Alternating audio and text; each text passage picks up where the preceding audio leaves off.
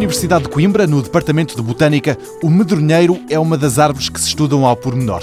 Jorge Canhoto, o responsável por essas investigações, explica o que tem feito. Sabemos muito pouco em termos de genética, o que é que caracteriza as diferentes árvores, porque é que elas são diferentes umas das outras. Há muito pouca informação sobre isso.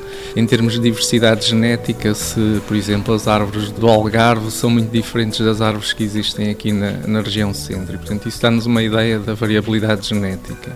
Depois, outro aspecto que nós também temos estudado é o medronheiro produz alguns compostos químicos que eventualmente podem ter algum interesse, por exemplo, antocianinas, que é uma coisa que se fala agora muito nos frutos, porque têm propriedades antioxidantes e isso tem eventualmente alguns benefícios em termos de, de, saúde.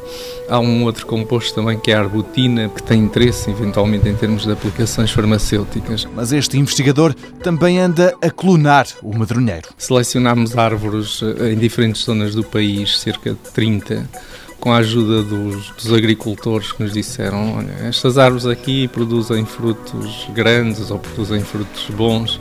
E esse material foi clonado, e portanto agora temos eh, esse material selecionado em, em condições in vitro e também na escola agrária eles têm lá um campo onde essas árvores estão plantadas, digamos assim, portanto constituem um banco de árvores que nós escolhemos e que foram selecionadas.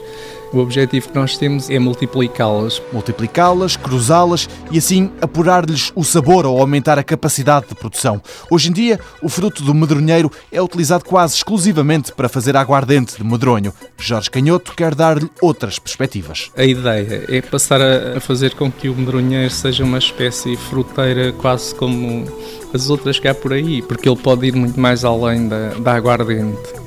E portanto a, a, ideia é tentar diversificar um pouco aquilo que é o, a aplicação do medronheiro em termos económicos. E é por isso que em Coimbra se anda a clonar o medronheiro, para que um dia o encontre num supermercado perto de si. Mundo Novo, um programa do Concurso Nacional de Inovação BSTSF.